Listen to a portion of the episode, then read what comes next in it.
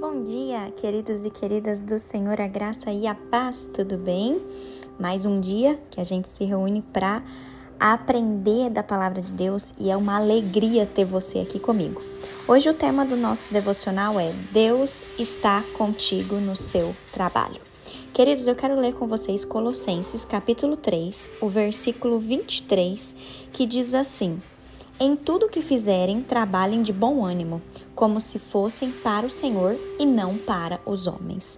Ah, tem uma outra versão que fala assim também: tudo que vocês fizerem, façam de todo o coração, como para o Senhor e não para as pessoas.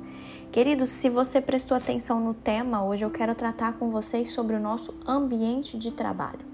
Quero tratar com vocês o trabalho que Deus nos deu, seja ele até dentro da nossa própria casa, viu? Que às vezes é, tem pessoas que me acompanham que não estão trabalhando fora, mas trabalham muito dentro de casa.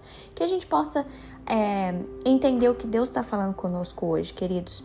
O nosso trabalho ele é uma oportunidade de expressar os talentos concedidos por Deus.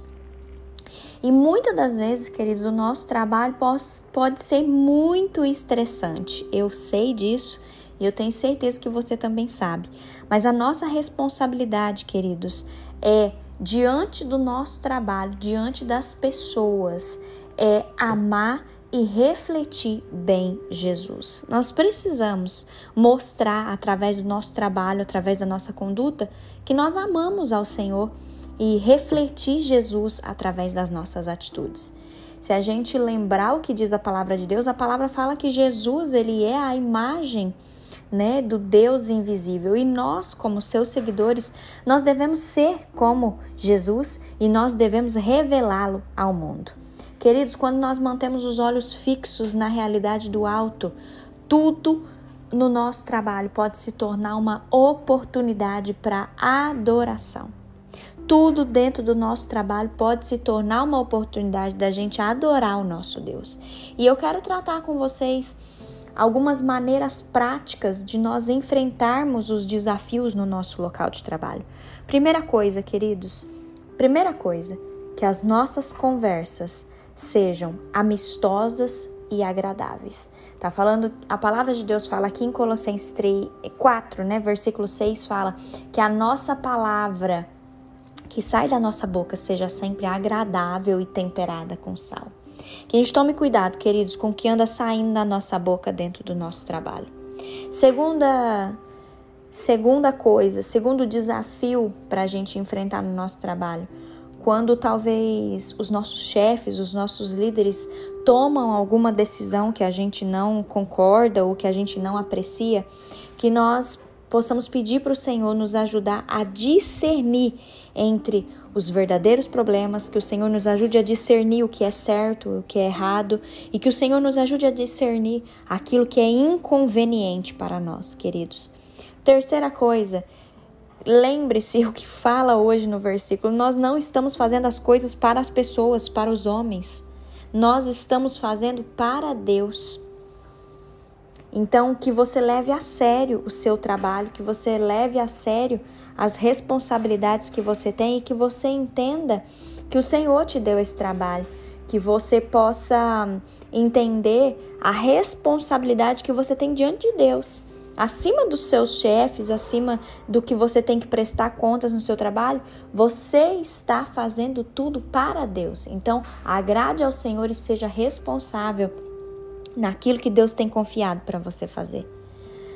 Outra coisa, queridos, que nós possamos entender aonde a nossa responsabilidade começa e aonde ela termina.